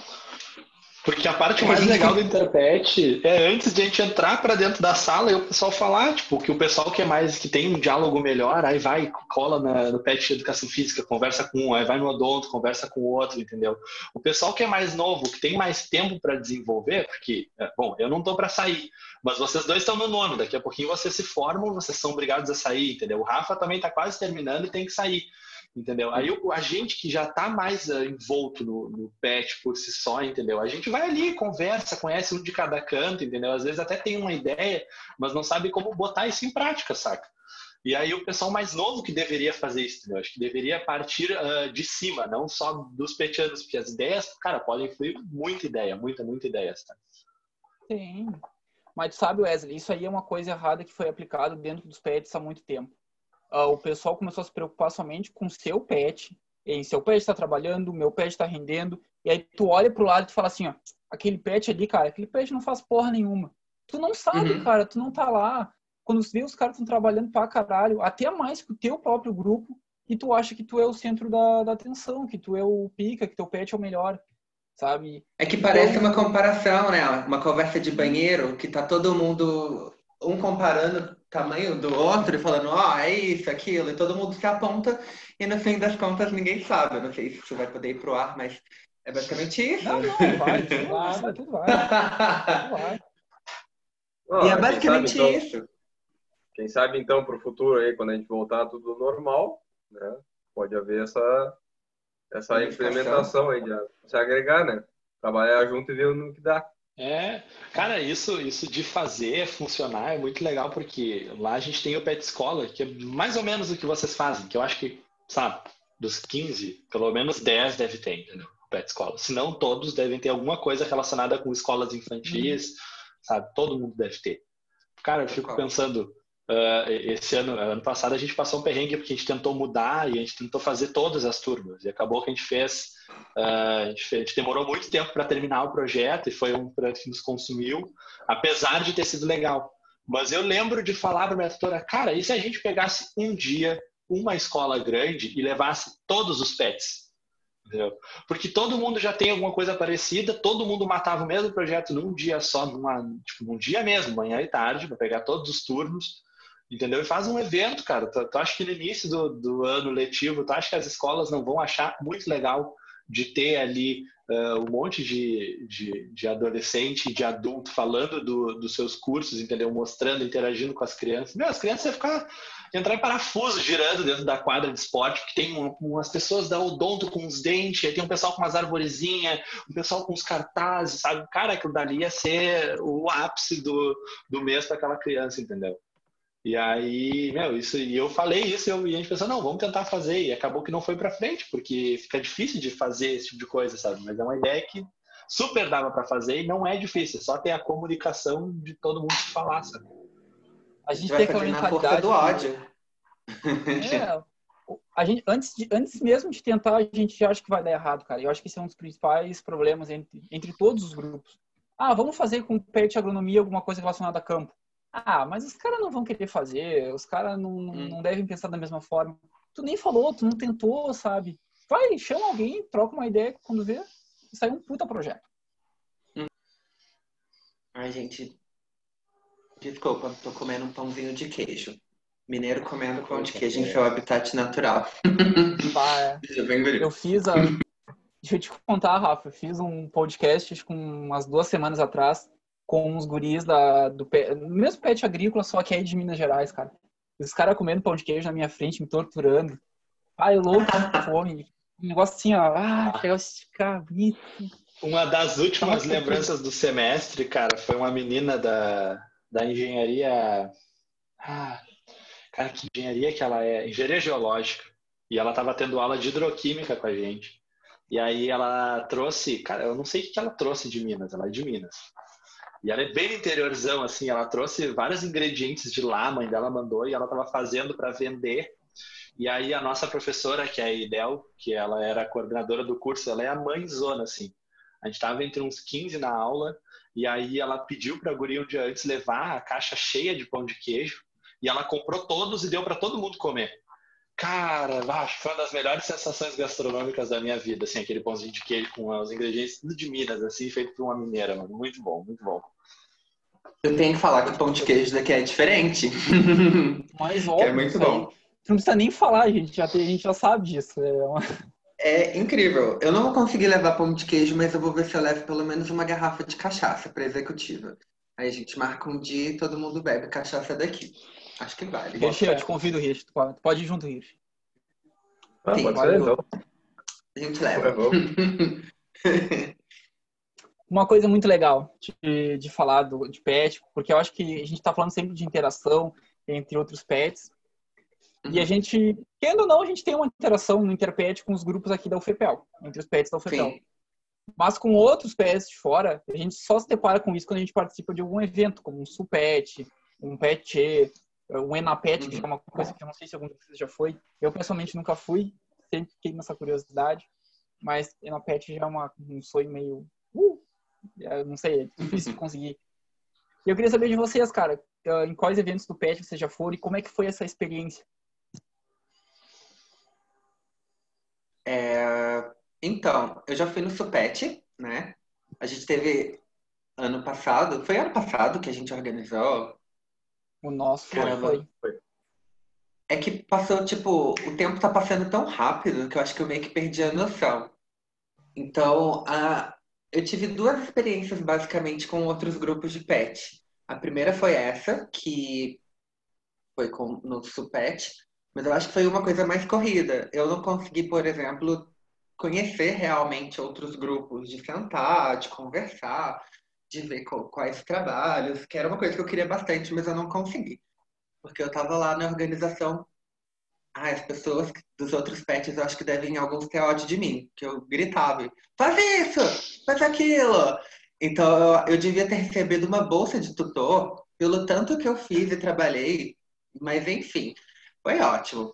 A segunda experiência que eu tive foi ano passado. Ano passado, no semestre de 2019-2, eu não estava na UFPEL. Eu fiz mobilidade acadêmica e fui para Porto Alegre. Então eu fiquei quatro meses basicamente lá. E lá eu meio que entrei em contato e tentei trabalhar com outros pets também, sabe? Então é legal porque a gente não sabe muito disso, mas o MOB, que é o manual do bolsista, ele explicitamente fala sobre você conhecer e fazer intercâmbio com outros pets, sabe? Então ele te estimula a conhecer outros pets. Aí eu falei, bom, vou levar isso bem a sério. Fui fazer minha mobilidade lá e falei, bom, ninguém vai cortar minha bolsa. E vou fazer meus, meus trabalhos lá tranquilo. E aí eu percebi que é muito difícil de trabalhar com outros pets assim também, sabe? Tu sair de uma realidade e entrar em uma outra realidade completamente diferente. Eu não sei se era um momento que outros pets poderiam estar fragilizados, se a gente estava em algum momento político específico, mas eu tive bastante dificuldade. Eu acho que eu sofri uma certa resistência de não minha para o grupo, mas do grupo para mim. eu queria muito trabalhar, eu queria, tipo, gente, vamos fazer isso, vamos fazer aquilo e tal.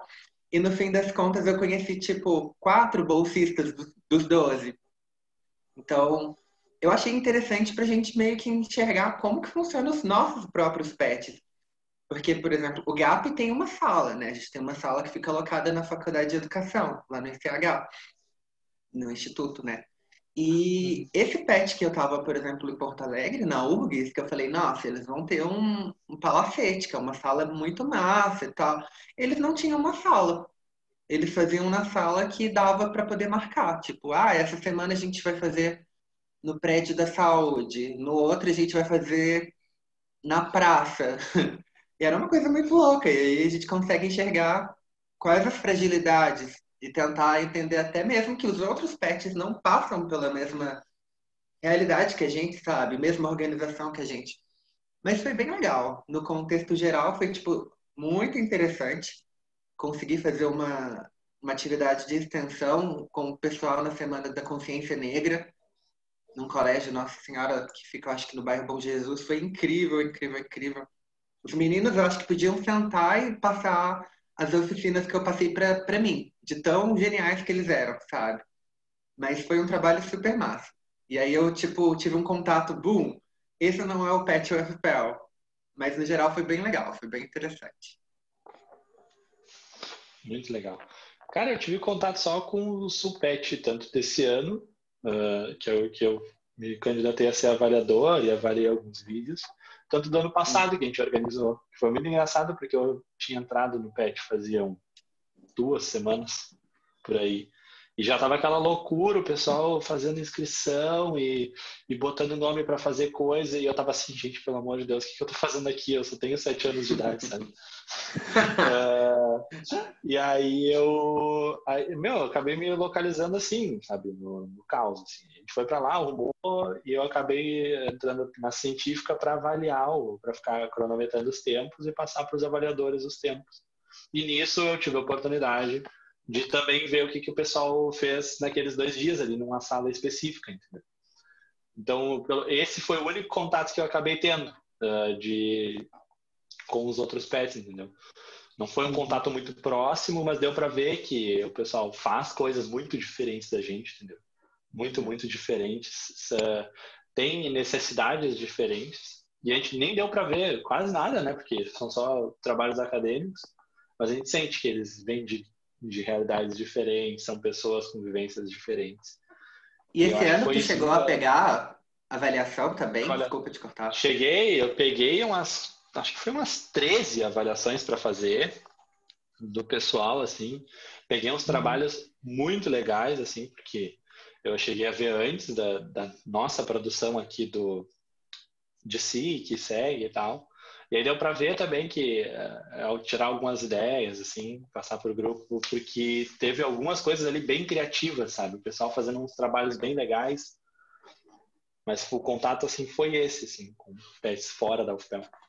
Tem. É legal. É, é, é legal esses contatos, cara, porque tem uns projetos muito diferentes, Lu. Umas coisas que tu... Talvez pela realidade dos outros pets em outras regiões ser totalmente diferente da nossa. Mas tu te uhum. depara com umas coisas que tu pensa, porra, como é que eu não pensei nisso, cara? Um bagulho tão legal, tão simples e, porra, é, tava na minha cara e o cara chegou aqui e me uhum. apresentou de uma forma incrível, assim. Eu, por isso é eu, eu, eu gosto dessa interação. É, a gente pensa numa coisa mirabolante. Pois é, é, e eu, eu só participei do, do Sulpet que teve na UFPEL, né, no ano passado. Eu tive a chance de, de ir no. Putz, como é que é? O PET, que foi em Santa Maria, mas o Matheus foi, mas eu acabei não, não indo. Foi só quatro bolsistas nossos que foi. Uh, mas, enfim, enquanto, enquanto o cara não estava carregando coisa ou tendo dor de cabeça com os problemas lá do Sulpet, pelo menos a gente conseguiu conversar com os petianos de outros, outras cidades, outras universidades, e aí era bem isso, tipo, eles fazem projetos completamente diferentes do nosso, e o que o cara tem é justamente por causa da realidade que eles têm. Alguns não têm sala, alguns não têm recurso, então eles se viram com o que tem. E aí, ou, ou se viram também com que a, que a universidade, o ambiente que eles vivem, a realidade que eles têm, fornece, né? Então é bem legal como é que eles conseguem, uh, independente assim de adversidade e tudo mais, que eu ouvi lá os caras passando, eles conseguiram se virar. Claro, um, uns melhores que os outros, né? E aí um negócio que eu achei mais engraçado foi que teve uma uma professora, uma tutora, não lembro de onde, mas que ela simplesmente falou assim: "Ah, meu meu grupo está fazendo cinco livros, já publicou 27 artigos, não sei mais o que". E aí eu e os guris nos olhamos e pensamos assim: "Pô, mas a gente está tamo, tamo mal então, né?" Mas aí depois conversando com tudo, vendo assim como é que funcionam as coisas, a gente nota como é que alguns grupos funcionam mesmo. E essa integração eu acho bem importante. Uhum. Cara, nessa função de sulpet, mano, eh, eu acabei avaliando um trabalho desse último que foi muito legal. Que eu pensei assim, cara, como que nunca pensaram nisso? Uh, foi do pet da física lá de Maringá. E eles têm um evento de animes lá chamado Animengá. E aí, com isso, os caras tiveram a brilhante ideia, como pets da física, de levar experimentos de física para dentro do evento de anime. E eu fiquei pensando assim, cara, os caras os cara pensaram no bagulho mais simples do mundo e que fecha da forma perfeita, porque eu fico imaginando aqueles, aqueles pré-adolescentes de 14, 15 anos, extremamente emocionado com, a, com aqueles experimentos de Tesla, sabe? Que tu bota a mão e fica vindo os raios. E aquilo ali, as coisas que eles têm no curso, entendeu? E que eles podem aproveitar o gancho de levar aquilo todo e explicar, tanto levar o PET para aquelas para aqueles pré-adolescentes que daqui a pouquinho estão indo para a faculdade, quanto para mostrar a física como ela é, entendeu? Porque também é um, eu fico pensando que é um curso que tem muito misticismo, mas é muito mais básico e mais simples do que a gente imagina, entendeu? Tem muito mais a ver com a sociedade em geral do que a gente imagina. E aí eu pensei, cara, que ideia genial e simples, simples mesmo, é como se fosse uma exposição e eles levaram lá, muito legal, sabe? Essa ideia é muito legal. Tu falou disso, oh, do, do PET da física, do, da avaliação, eu esqueci também que eu estou avaliando, sabe? Eu participei do, do, do SUPET. Ai, minha cabeça tá voando, não estou conseguindo lembrar, tem hora nem que, que eu almocei. E aí eu peguei um trabalho para avaliar que, se eu não me engano, era de Maringá, tenho até medo de que seja o mesmo grupo, porque era algo bem próximo. E eles fizeram uma atividade de extensão que eles fizeram uma feira com umas coisas super legais, sabe? Tinha um Tetris com LED, que eu, se eu pudesse, eu ia, porque eu falei, ah, cara, o povo que fez isso é muito genial. E aí, a partir de uma manete super.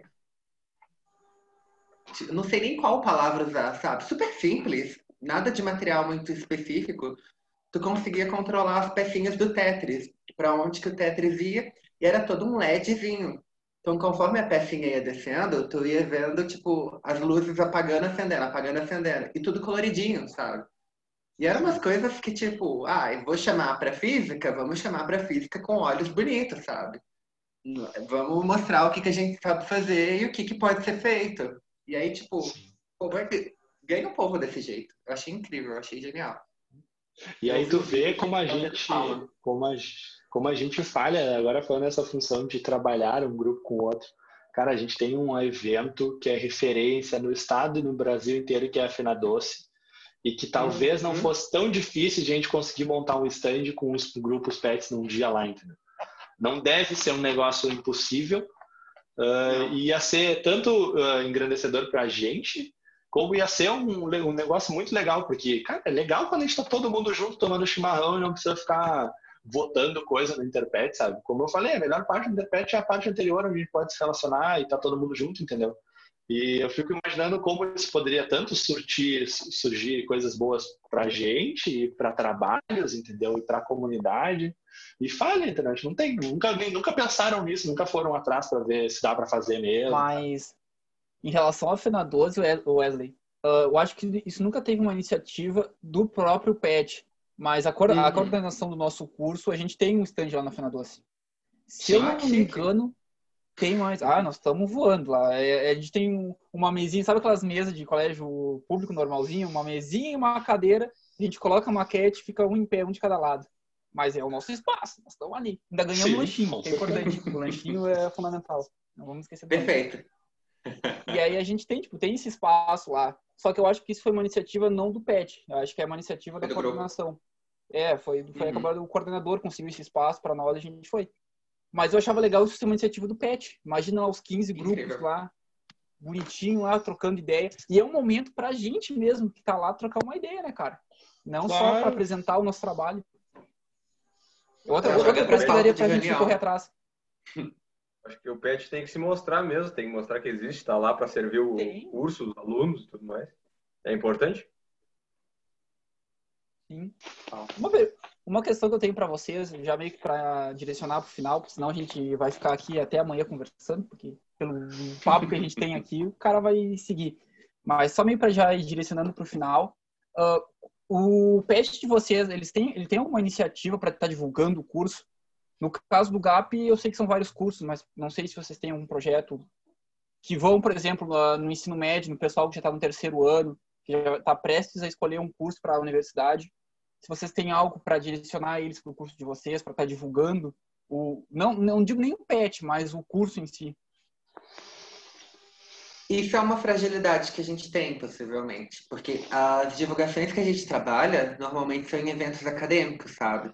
Então, por exemplo, quando tem a Semana Acadêmica da Pedagogia, que, é, que tem atividades de extensão, que o público externo vem, a gente consegue trabalhar. Mas a gente nunca chegou a é até uma boa, já está anotado de trabalhar. Porque ao mesmo tempo que a gente consegue ampliar, muitas vezes é muito difícil da gente resumir. Tipo, o que é o PET? Ah, mas por que, que você é da, da psicologia e você é do design? Sabe? Ele muitas vezes parece não ter um pé e cabeça, que nem vocês estão, ah, hídrica. Hídrica é de quem? Engenharia hídrica. Arquitetura, você tem arquitetura. E aí é uma boa. Acho que é até interessante a gente planejar um pouco nisso. Nisso a gente falha. Mas é uma coisa que a gente pode já planejar para o futuro próximo. Eu ia falar mais ou menos a mesma coisa, que ano passado teve aquela mostra de cursos uh, da UFPEL e a gente se apoiou naquilo dali para conseguir mostrar o nosso curso e o PET para outras pessoas, né? Uh, mas a gente não sabia que tinha esse defeito, sabe? Quando a gente viu, a gente falou assim, putz, a gente nunca pensou em ir atrás dessas pessoas que estão agora entrando na faculdade. E acabou que a gente nem, bom, não fomos atrás de um projeto ou de uma ideia para solucionar, porque eh, acho que até a gente chegou a conversar que acho que a tal da amostra de curso da UFPEL vai acabar sendo uma coisa meio fixa ano após ano, mas é uma coisa que falta, sabe? Porque é, é importante a gente também, além, além de conversar com os anos mais iniciais, de conversar com aqueles que estão saindo ali do, do ensino fundamental, do ensino médio, sabe? Do ensino fundamental não, só do ensino médio mais especificamente, para a faculdade, sabe? Porque aquelas pessoas são possíveis petianos, são possíveis graduandos do nosso curso. Uhum. Sim, cara. É, nós, nós da Eu vou deixar, pode falar, Guilherme. É. Uh, nós temos, assim, um projeto de uh, divulgação do curso, que é a gente vai nas escolas para falar sobre o curso, o que, a gente faz e tudo mais, para poder dar aquela atraída. Até a nossa colega Karen, ela está desenvolvendo um vídeo agora que é pra, justamente para isso, para poder fazer essa divulgação. Uh, mas uma coisa assim que uh, a gente, vamos, não vou dizer peca, né, mas talvez falta uma algo mais, é que quando chega essas mostras de curso, ou quando a gente vai essas feiras de profissão em escola, é, a gente não tem aquilo, o, o real para mostrar. A gente só tem o que a gente está falando, que a gente pode mostrar por imagem só. Mas, tipo assim, ah, tipo, deixar o cara andar de trator, só ver como é que é a indústria, é, né, essas coisas assim. É, falta para o cara poder ver e pensar assim, pô, isso aqui realmente é é para mim. Eu gostei, sabe? Eles têm que confiar mais na nossa palavra por enquanto, mas aí a gente tem que desenvolver. É, no nosso caso a dificuldade é mostrar a parte prática do, do curso de engenharia agrícola, né? Porque pô, se o cara tivesse condição isso é uma coisa que dentro do curso a gente debate, que é a falta de estrutura que a universidade, no nosso caso da engenharia agrícola, ela nos dá. Essa parte prática a gente tem muito pouco, porque a gente até, até entende, né? Ter um trator para o aluno ter uma aula prática, ela tem condição de dar, mas aí já não tem um local, porque a engenharia agrícola é ali no SENG, ali no, ali no Porto. Então, bah, já entra vários fatores, entra uma, um debate que a gente tem há anos em relação ao curso de engenharia agrícola. Mas essa coisa de amostra de cursos, a que o FEPEL dá, ao, ao, meu ver, aí é uma opinião minha, eu acho que ainda é muito pouco, cara. Eu acho que a gente podia se mostrar mais, tanto como PET, como o próprio curso. Buscar ir atrás dos alunos para estar tá divulgando, mostrando, cara, esse curso é tal, esse curso funciona assim, assado. Até porque, cara, a gente é aluno, a gente sabe que, talvez o Wesley, que já falou que entrou mais determinado para a escolha do curso dele de engenharia hídrica, mas no meu caso, eu queria outro curso, e aí eu caí de paraquedas na agrícola. É, em algum momento, durante meu, minha graduação, eu pensei em trocar de curso, aí eu desisti. Eu tenho colegas que já trocaram uma, duas, três vezes de curso. Isso tudo porque eles não tiveram aquele apoio, aquela instrução lá quando eles estavam saindo do ensino médio. Ninguém foi lá trocar ideia com os caras. Dizia, cara, esse curso é assim, a engenharia é assado, o designer é assim, psicologia sabe? E acho que é isso que falta, mas isso tinha que ser uma iniciativa de nós, petianos, e até mesmo dos alunos, cara. Correr atrás. Total. Bom, gurizada, queria saber se vocês têm mais alguma coisa aí que querem falar, trocar ideia. Sinto-se à vontade. Eu acho que, com essa talvez... integração aí, essa integração que a gente fez aí já fomenta aí para a gente poder fazer coisa junto no futuro. Então aí se der, se der tudo certo, vamos, vamos indo. Ah, total. Tem uma lista de coisa pra gente pôr do, do papel pra prática agora, né? Agora mais que nunca a gente tem que trabalhar mesmo. Eu não sei, eu acho que a gente podia falar rapidinho só das ações, né? Pro povo, pro pessoal entender de uma maneira mais rápida, sabe? Que algumas a gente até comentou, outras não tanto. E aí finalizar mesmo. Pode ser? Claro, claro. Tá. Então, só para dar um, um, panorama do que, que o GAP trabalha, que assim, eu tive até que anotar que algumas coisas é, são bastante coisas mesmo. A atividade mais atual que o GAP fez, basicamente, foi um vídeo de uma, da biblioteca virtual, que como a gente se encontra em ensino remoto, né, é, a gente não tem acesso às bibliotecas físicas. E a gente tem o Pergamon, que é um sistema que a gente consegue fazer consulta e pegar livros digitais para uso. Então, a nossa nova bolsista, recém-chegada, incrível, viu uma das oficinas que a gente fez de, de gravação de tela, essas coisas de manipulação, e já botou na prática. Então, a gente criou um vídeo explicando como que funciona o Pergamon com todas as ferramentas, isso com o auxílio do pessoal da biblioteca. Uh, tem a atividade do Brinca Bem, que é sempre incentiva aos pais, às crianças que estão dentro de casa, a não perder o momento da infância para poder brincar, para poder se descontrair, para poder fazer o que, que as crianças realmente devem fazer, sabe? Brincadeiras de mais tradicionais, mais novas, com o material que tem dentro de casa. Tem o Come Bem, que particularmente é o meu filho, partiu. Ele nasceu de mim e do Felipe, mas é do grupo todo e a gente fala sobre alimentação. Levar a cozinha como não uma obrigação, né? Quem que gosta de lavar louça, de fazer almoço, e pode ser muitas vezes um fardo. A gente tenta ressignificar e levar a cozinha como um ambiente mais contraído, mais gostoso. Ah, pega aquilo que está na geladeira e faz uma comidinha gostosa, tira um tempo para você. E muitas das atividades são basicamente voltadas para isso agora, que é o se cuida bem, que fala sobre a saúde da mulher, sobre ST, sobre doação de sangue, o Respira Bem, sobre hidratação, sobre pele, cabelo. E, o, e personagens do folclore, que a gente falou, falou, falou sobre educação popular e não tinha falado de folclore até agora. Quais são os personagens do micro que é do bairro, que é da cidade de Pelotas, e até o macro, das personalidades maiores do Brasil, tipo a Yara, Mula Sem Cabeça, por aí vai. A gente está trabalhando com esse tanto de ação, dividindo entre a gente basicamente o tempo todo. E aí as postagens são tanto no Facebook quanto no Instagram. Uhum. Alguns momentos saem alguns videozinhos no YouTube e na nossa página oficial, que fica no WordPress. que eu ia te perguntar, quantos petianos tem o GAP hoje, hoje em dia? A gente está com 12 certinho. 12 certinho. Qual é, vocês? A gente fez. Pô, é trabalho, pô, 12 caras estão cara se virando. Pois é. a gente está tá, tá correndo atrás. E é uma loucura trabalhar é, com muita gente, né? Quem, quem tem muita gente no grupo sabe como que é. Mas a gente se entende. Dá nossos corre e faz acontecer. Sempre se dá um jeitinho. Sim. Pois é. Uh, vou falar então um pouquinho. Cara, uh, a gente está fazendo tudo digital, então a gente, tá, a gente tentou adaptar uma boa parte do que a gente fez e criar algumas outras coisas, né? A gente faz o Cinepet, agora a gente indica alguns filmes que a gente vê relacionados com o momento atual ou com os recursos hídricos, né? Que a gente possa indicar ali que sejam legais.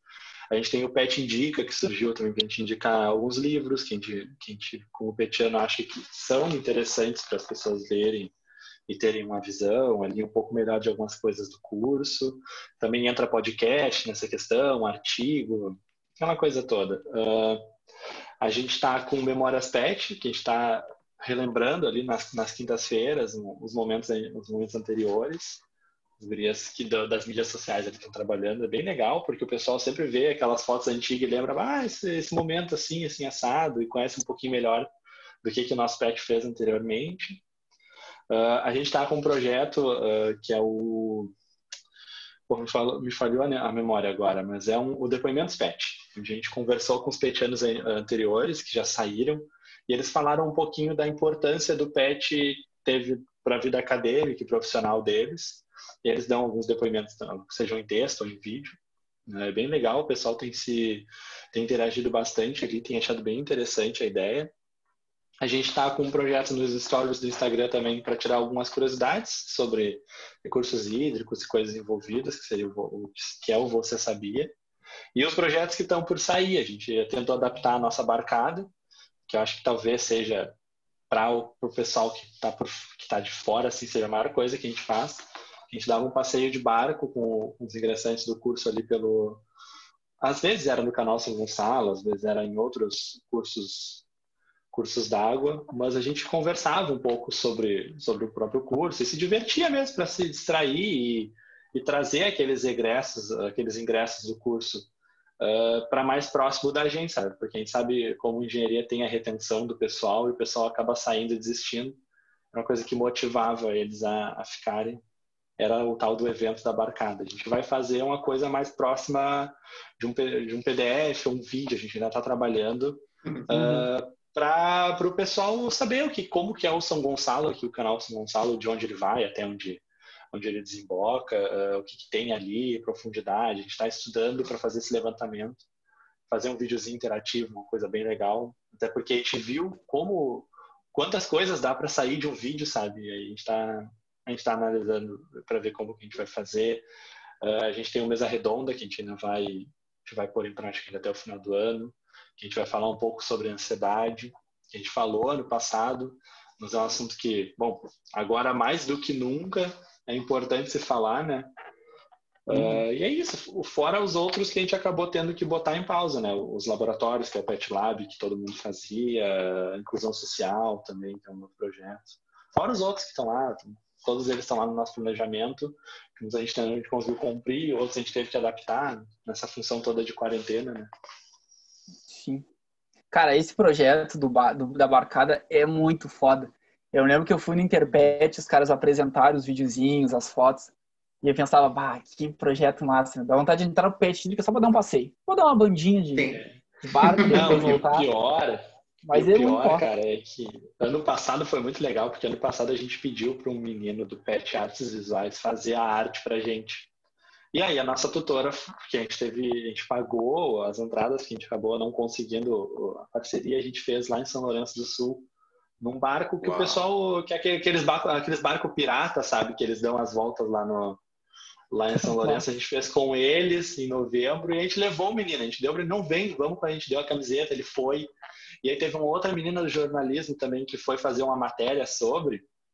Cara, foi super legal que a gente passou conversando com ele, sabe? E a gente viu que pô, talvez seja um evento que dá para dá para fazer uma interação social legal também, sabe? Tanto com o pessoal que está entrando, que foi legal para a gente conhecer eles e tal.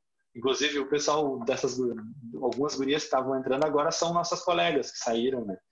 Agora a gente está em 11, a gente fez um processo seletivo para entrar 5, a gente fechou os 12, e aí saiu um, um colega nosso teve que sair. E aí essas meninas estavam na barcada, a gente conversou, trocou ideia, elas falaram, bah, a gente acha super legal o projeto, a ideia é legal, vamos tentar. Não, pô, tentem mesmo, daqui a pouquinho deve estar abrindo, tentem mesmo. Elas tentaram e entraram, entendeu? Foi, é bem legal para ter essa, essa, essa, conexão assim, com as pessoas. Só digo, só digo uma você... coisa assim, ó. Próximo uhum. churrasco da executiva vai ser num barco, gurizada. Vamos fazer um churrasco na barcada bem louco. Eu ia falar que legal, nossa, deve ser incrível. Eu ia falar que precisasse de, de executivo de bordo, alguma coisa assim, que assim, me sinto pronto. Já fica até uma capzinha para ir de marujo. Mas é massa esse projeto. Guilherme, quer falar um, quer falar um pouquinho sobre os agrícolas? Ah, tá. Eu não sei, talvez eu fique uma meia hora aqui. É tanta coisa ficar. ah, resume. Não, mas vamos pegando assim mais o que a gente está fazendo no momento. É, uh, a gente estava continuando o projeto de acompanhamento de egressos, que a gente está vendo onde é que os caras estão estão indo na vida. Uh, nós temos o projeto de acompanhamento de ingressantes, que é para ver se os para manter os caras no curso, dar, dar conteúdo para eles, essas coisas assim, dar essa atenção para que eles continuem no curso. Uh, nós temos o nosso ciclo de palestras, que acontece no nosso canal do YouTube que a gente chama gente técnica que trabalha na área para fazer uma palestra para nós. Uh, e aí que podem acompanhar pelo canal. A gente estava com as lives, mas aí as lives agora deu uma paradinha, né? Uh, e aí também nós estamos fazendo mesas redondas, que é o nosso painel agro. E a gente, é uma mesa redonda, né? A gente convida mais de um profissional para poder conversar sobre um tópico que seja é, de interesse, de grande interesse. Um, nós vamos ter o evento, nosso evento do Connect Agro no dia 26 ao dia 30, né, que vai trazer a cada dia um tópico diferente da, da área de engenharia agrícola. Então, bem interessante, trazendo também vários profissionais da área para poder conversar a respeito, tendo mesa redonda aí, palestra. E deixa eu ver. A gente está tendo também, fazendo, continuando os projetos de pesquisa, né, perdas na colheita, ozonização na, na, em unidades armazenadoras. Um, temos o nossos vídeo aulas no nosso canal do YouTube, que é o PET e Ajuda. Uh, é, é, bem interessante para os ingressantes, para quem está uh, meio pegando ruim ali na, nas cadeiras iniciais. Uh, ah, deixa eu ver o que mais. Pô, Rich, não me sabota, Rich. Fala do petinho básico, fala do petinho básico. Petinho básico. Tá, sim, o podcast tá. É, o podcast tá acontecendo, né? Tá, tá indo bem. É uma esse projeto. E acho que, tipo, por cima, assim mesmo, seria isso. Se vocês quiserem ah, que eu entre é... detalhe. Não, é bem isso. Aliás, né, os trabalhos de pesquisa, acho que não só para nós, acho que para os outros grupos também, com esse negócio, tudo que está acontecendo, tá foda fazer pesquisa. A gente não consegue ir para campo, não consegue coletar dados. Então a gente basicamente está só naquele plano de pesquisa inicial, só pensando no que vai fazer quando voltar tudo normal, né? Se voltar, tomara que volte. Por favor. Bom, gurizada. Uh, infelizmente vamos ter que encerrar mais um episódio do nosso querido podcast. Nosso petinho básico. Nome. Tomara que a gente não receba um processo por dizer petinho básico, né? Mas... Não, capaz. Jamais, jamais. É, né? caras não vão ser tão maldosos com a gente. Uh, então, queria agradecer a presença, agradecer a presença do Rafa, do Wesley, do Guilherme, né? Pô, Guris, foi sensacional trocar uma ideia com vocês. Eu, eu, sempre acho legal essa interação entre pets, saber um pouquinho sobre o curso de vocês, sobre o trabalho de vocês, é sempre bacana. Dizer para vocês que as portas do PET estão sempre, vou dizer as portas do PET, é sacanagem, né? As portas do PET Engenharia Agrícola estão sempre abertas para vocês. Quando quiserem trocar uma ideia, quiserem fazer um projeto de parceria, cara, manda mensagem para mim, para o Guilherme, lá no Instagram, vamos trocar uma ideia, vamos marcar uma reunião, que é ideal. Eu adoro participação, adoro ajudar, adoro colaborar de alguma forma com, com o PET. Não sei se querem dizer alguma coisa, sintam-se à vontade para acrescentar algo. Tem, a gente, a gente basicamente a mesma ideia. Agradeço muito o convite. Acho que é muito legal o projeto, é muito essencial. Que da mesma forma que a gente se conhece de projeto, né? A gente já se conhece faz tempo de pet, mas muitas vezes o projeto a gente não tem noção a gente consegue integrar mais, né? E trazer mais pessoas para perto da gente. Eu acho isso muito legal, muito interessante. Agradecer a oportunidade como um geral. E as portas do GAP também sempre estão abertas. Eu já tinha dito que é bem coração de mãe mesmo, sempre cabe mais um.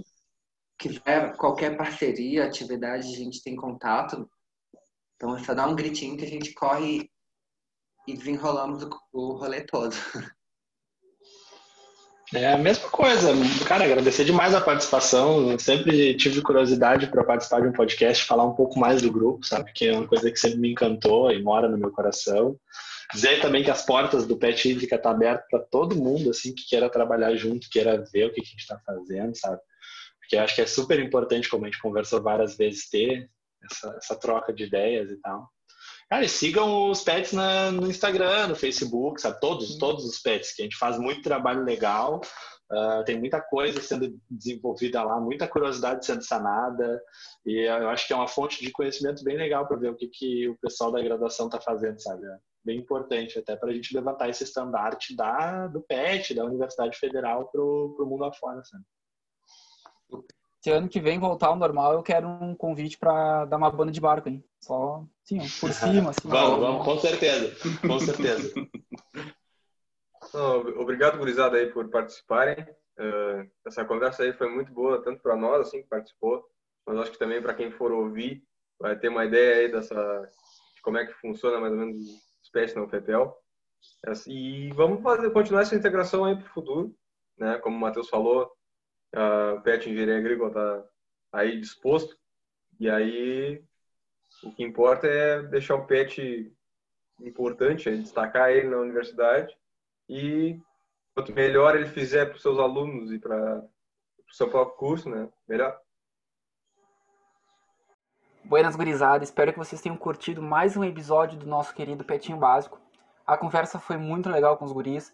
Então, por favor, não esqueçam de compartilhar isso com os amigos de vocês, colegas, professores. Não deixem de nos seguir na rede social do Instagram, Facebook, Twitter. E, obviamente, se inscrevam no nosso canal do PET lá no YouTube. Muito obrigado pela audiência de vocês e abraço.